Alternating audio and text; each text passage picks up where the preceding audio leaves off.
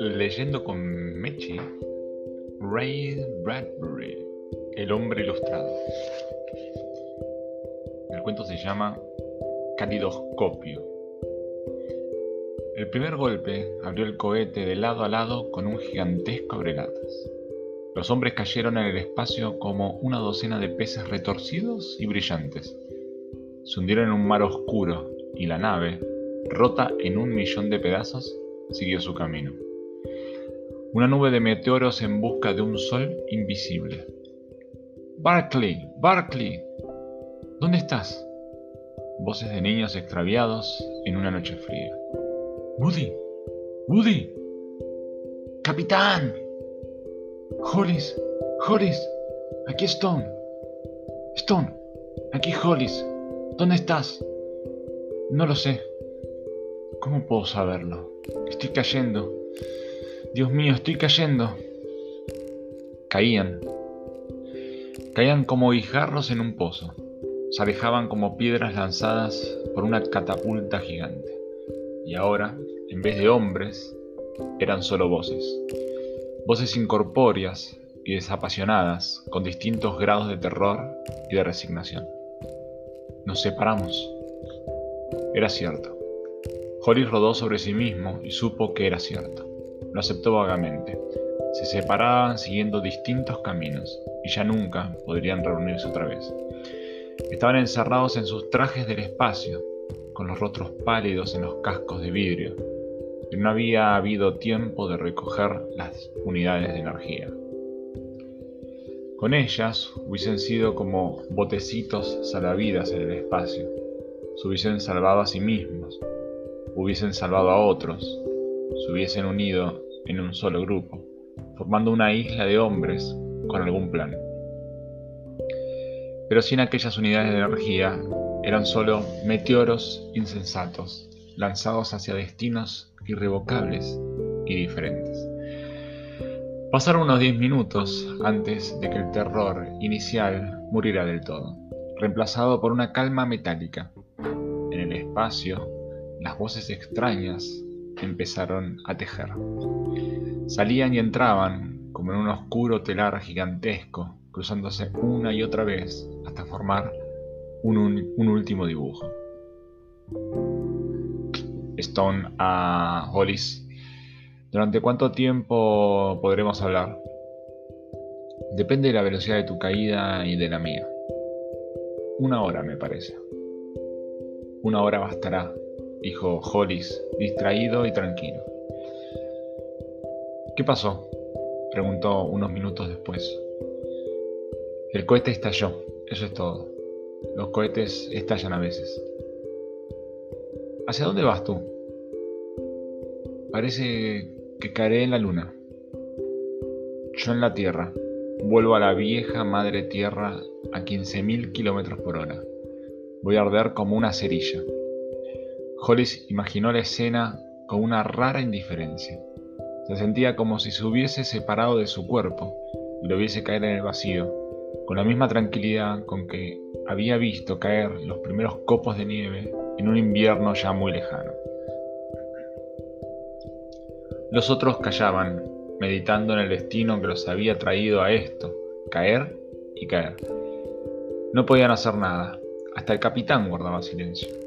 Ninguna orden, ningún plan conseguiría que las cosas fueran como antes. ¡Uf! ¡Qué largo es esto! ¡Qué largo! ¡Qué largo! dijo una voz. No quiero morir, no quiero morir. Qué largo es esto. ¿Quién es? No sé. Stimson, creo. ¿Stimson? ¿Eres tú? Qué largo es esto. No me gusta. Oh Dios, no me gusta nada. Stimson, está la Hollis. Stimson, ¿me escuchas? Una pausa y siguieron cayendo, alejándose. ¿Stimson? Sí, replicó Stimson al fin. Tranquilízate. A todos nos pasa lo mismo. No quiero estar aquí. Quiero estar en cualquier otra parte. Hay una posibilidad de que nos encuentren. Tiene que haberla, tiene que haberla, dijo Stimson. No creo en esto. No creo que esto esté pasando realmente. Es una pesadilla, dijo alguien. Cállate, dijo Hollis. Ven y obligame a callar, dijo la voz. Era Applegate. Se rió con ganas, serenamente. Ven y obligame a callarme. Hollis sintió por primera vez que nada podía hacer. La ira lo invadió. En ese momento deseaba, sobre todo, hacerle algo a Applegate. Lo había deseado durante tantos años y ahora ya era tarde. Applegate era solo una voz en un teléfono. Caían, caían, caían. De pronto, como si acabaran de descubrir aquel horror, dos de los hombres se pusieron a gritar. Hollis vio, en medio de una pesadilla, que uno de los hombres pasaba a su lado, muy cerca, gritando y gritando. ¡Cállate! El hombre, casi al alcance de los dedos de Hollis, gritaba como un loco. No se callaría nunca. Seguiría gritando durante un millón de kilómetros, mientras su radio pudiera oírse, perturbando a todos los otros, impidiendo toda conversación. Hollis extendió la mano. Era mejor así. Hizo un esfuerzo y tocó al hombre. Lo tomó por el tobillo y movió la mano a lo largo del cuerpo hasta que alcanzó la cabeza. El hombre gritó y luchó desesperadamente como un nadador que se ahoga. El grito rodó por el universo. De un modo o de otro, pensó Hollis, lo matarán la luna o la tierra, o los meteoros. ¿Por qué no ahora? Hollis rompió con su puño de hierro la máscara de vidrio del hombre. Los gritos cesaron. Hollis empujó el cadáver y dejó que se alejara cayendo, dando vueltas. Hollis y el resto de los hombres siguieron cayendo y cayendo en el espacio, entre los interminables torbellinos y cascadas del silencio. Hollis, ¿aún estás ahí? Hollis no respondió, pero una ola de calor le subió a la cara. Soy Applegate. Sí, Applegate. Hablemos. No podemos hacer otra cosa. Se oyó la voz del capitán. Basta. Tenemos que buscar una salida. Capitán, dijo Applegate. ¿Por qué no se calla usted? ¿Cómo? Ya me he oído, capitán. No trate de imponerme sus galones. Nos separan 10.000 kilómetros. No nos engañemos. Y como dijo Stimson, la caída es muy larga. Oiga, Applegate. Un motín de uno solo, capitán. Nada puedo perder. Su cohete era un mal cohete. Y usted, un mal capitán. Y espero que se haga pedazos cuando caiga en la luna. Le ordeno que se calle. Muy bien. Ordémelo otra vez. La sonrisa de Applegate atravesó 10.000 kilómetros. El capitán callaba. Applegate continuó. ¿Dónde estamos, Hollis? Ah, sí, ya recuerdo. Te he odiado siempre, pero tú ya lo sabes. Lo sabes desde hace mucho tiempo.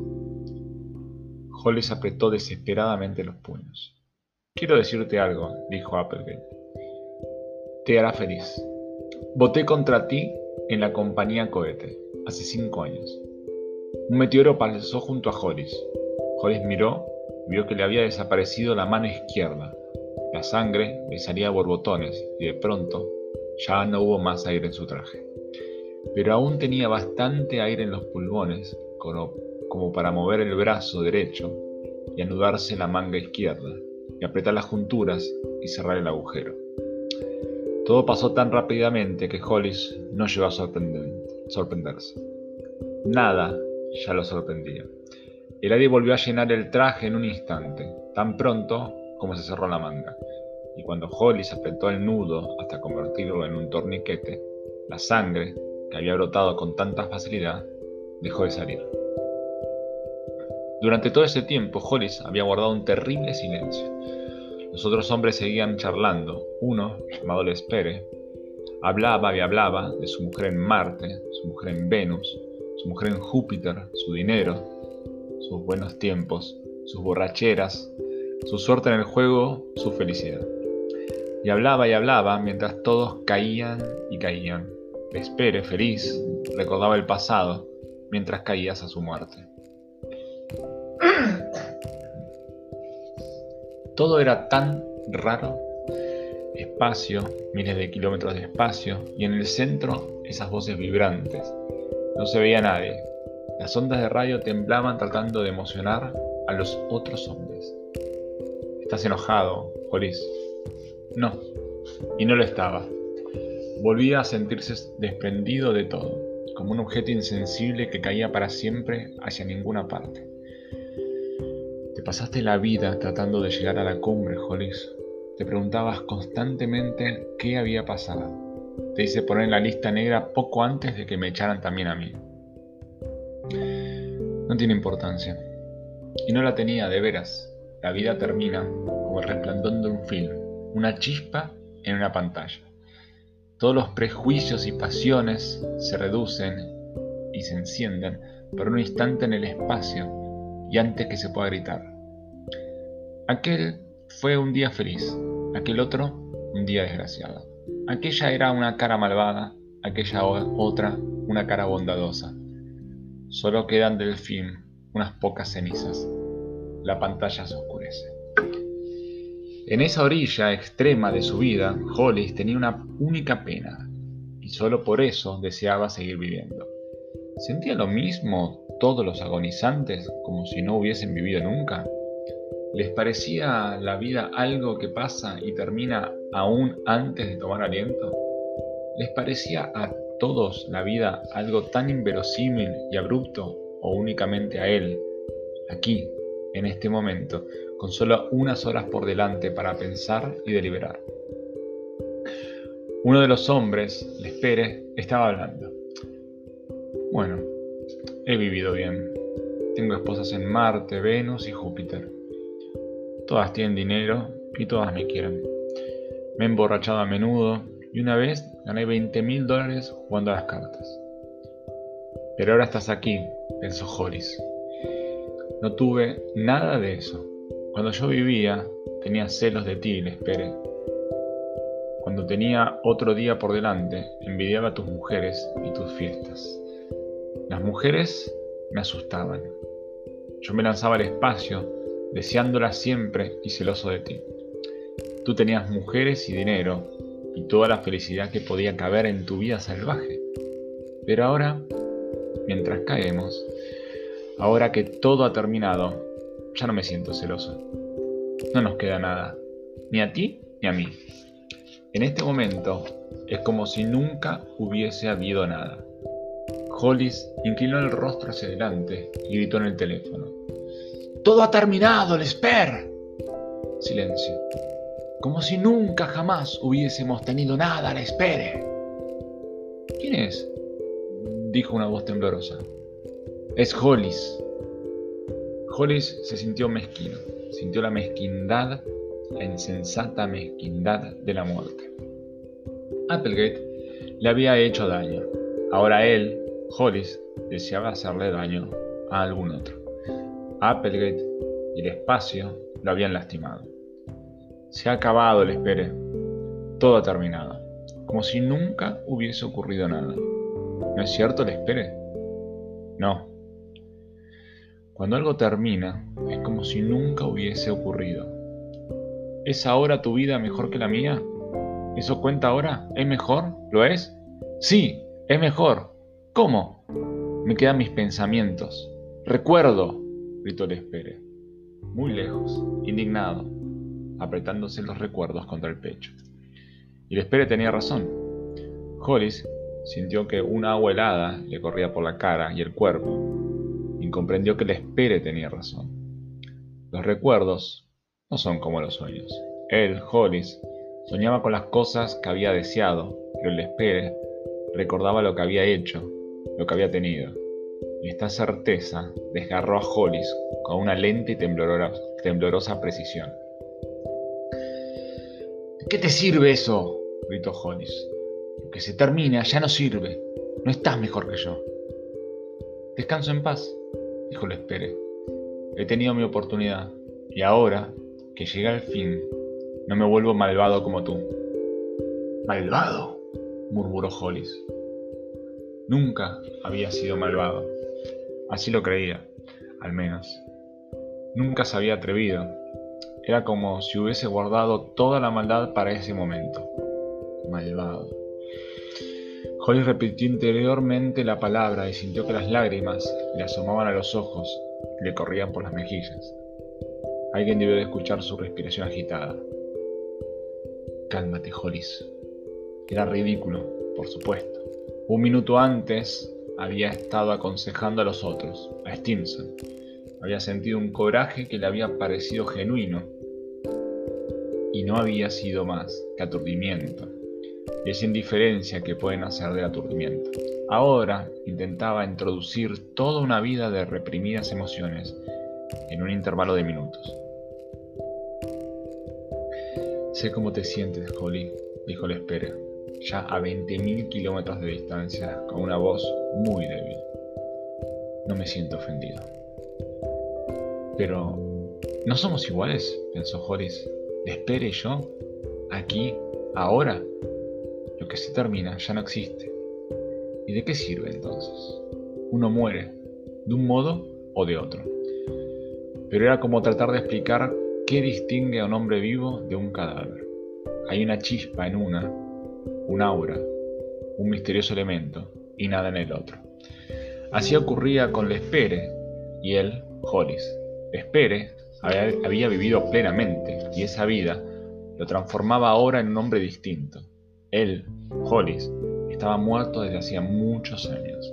Ambos habían llegado a la muerte por distintos caminos, y si había diferentes clases de muerte, la de ellos tenían que ser tan distintas como el día y la noche. La cualidad de la muerte, como la, de la vida, es de una infinita variedad.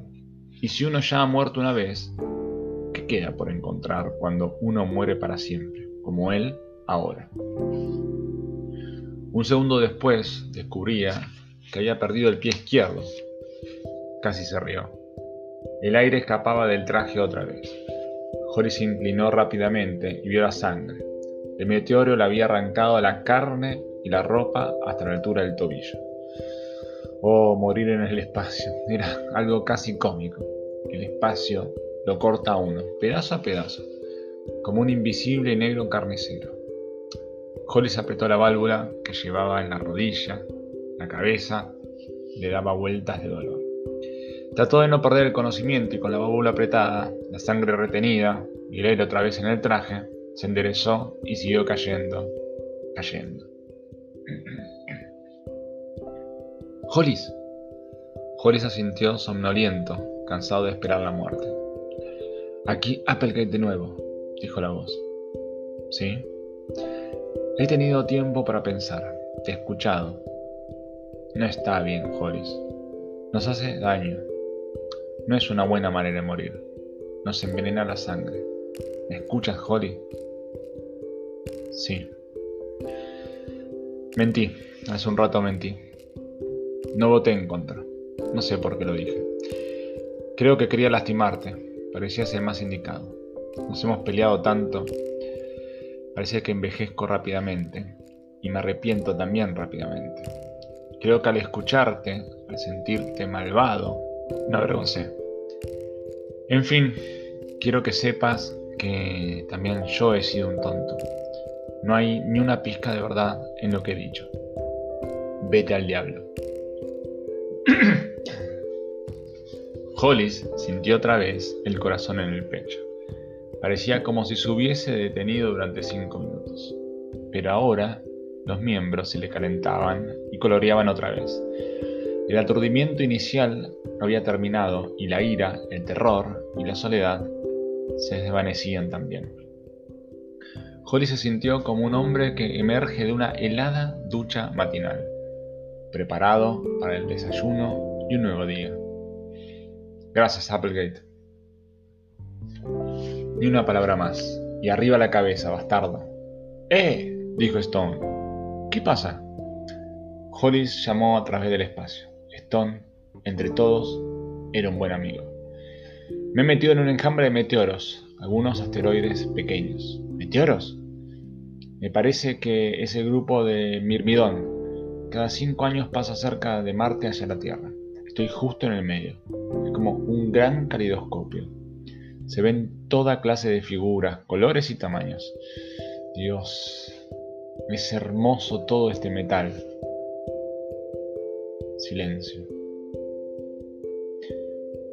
Voy con ellos, dijo Stone. Me llevan con ellos, maldita sea. Stone se rió. Hollis trató de ver. Nada. Solo los grandes diamantes y zafiros, y las nieblas de esmeraldas, y las tintas de terciopelo del espacio, y la voz de Dios entre los cristales del fuego. Era algo, en cierto modo, maravilloso pensar en Stone, en Stone, en medio de ese enjambre de meteoros Pasaría junto a Marte una y otra vez y volvería a la Tierra cada cinco años. Saldría de la órbita del planeta y entraría de nuevo en ella, y así durante un millón de siglos. Stone y el grupo de Mirmidón, eternos e infinitos, se moverían y cambiarían con los colores de un calidoscopio, como cuando uno era niño y levantaba el tubo hacia el sol y lo hacía girar. Adiós, Horis. La voz de Stone era muy débil. Adiós. ¡Buena suerte! gritó Hollis a través de 40.000 kilómetros. No hagas chistes, dijo Stone, y desapareció. Las estrellas se agruparon, las voces se extinguían ahora. Cada uno seguía su propio camino. Algunos iban a Marte, otros más lejos, y Hollis miró hacia abajo. Él, entre todos, volvía solo a la Tierra. Adiós. No pierdas la cabeza. Adiós, Hollis. Ese era. Tantos adioses. Las breves despedidas, el enorme cerebro suelto ahora, se desintegraba. Las partes del cerebro que habían funcionado con tanta perfección y eficiencia en el caño metálico del cohete habían sido lanzadas a través del espacio y morían una a una. El sentido de aquella vida en común estaba deshaciéndose. Y así como muere un cuerpo cuando el cerebro deja de funcionar, así el espíritu de la nave y los largos días de unión y las relaciones entre los hombres morían también. Applegate era solo un dedo arrancado al cuerpo paterno. No había ya motivos para despreciarlo ni perseguirlo. El cerebro había estallado en fragmentos insensatos e inútiles. Las voces se habían desvanecido. Nada se oía en el espacio. Hollis estaba sola, cayendo. Todos estaban solos. Las voces habían muerto como los ecos de, una, de unas estremecidas palabras que Dios en el abismo estrellaba. Allá el capitán, hacia la luna, allá Stone, con el enjambre de meteoros, allá Stimson, allá Applegate, hacia Plutón, allá Smith y Turner y Underwood y todos los demás. Los trozos del caleidoscopio que habían formado una sensata figura huían apartándose. ¿Y yo? pensó Hollis. ¿Qué puedo hacer? ¿Qué puedo hacer para compensar una existencia vacía y horrible? Si pudiese hacer algo que compensara la maldad acumulada todos estos años y que llevaba conmigo inconscientemente. Pero no hay nadie aquí. Estoy solo. ¿Y qué bien se puede hacer cuando uno está solo? Ninguno. Mañana a la noche chocaré con la atmósfera de la Tierra. Arderé, pensó, y mis cenizas se esparcirán por todos los continentes. Seré útil, solo un poco, pero las cenizas son cenizas y volverán al suelo. Hollis caía rápidamente, como una bala, como una piedra, como una pesa de metal, tranquilo. Tranquilo siempre, ni triste ni alegre, con un único deseo, el de servir para algo, ahora que todo había concluido, para algo que solo él conocería. Cuando choque con la atmósfera, arderé como un meteoro. ¿Me verá alguien? se preguntó Hollis. El niño del sendero miró arriba. El niño del sendero miró arriba y lanzó un grito. Mamá, mamá, mira, una estrella fugaz. La brillante estrella blanca recorrió el cielo polvoriento de Illinois. Desea algo, le dijo su madre. Desea algo.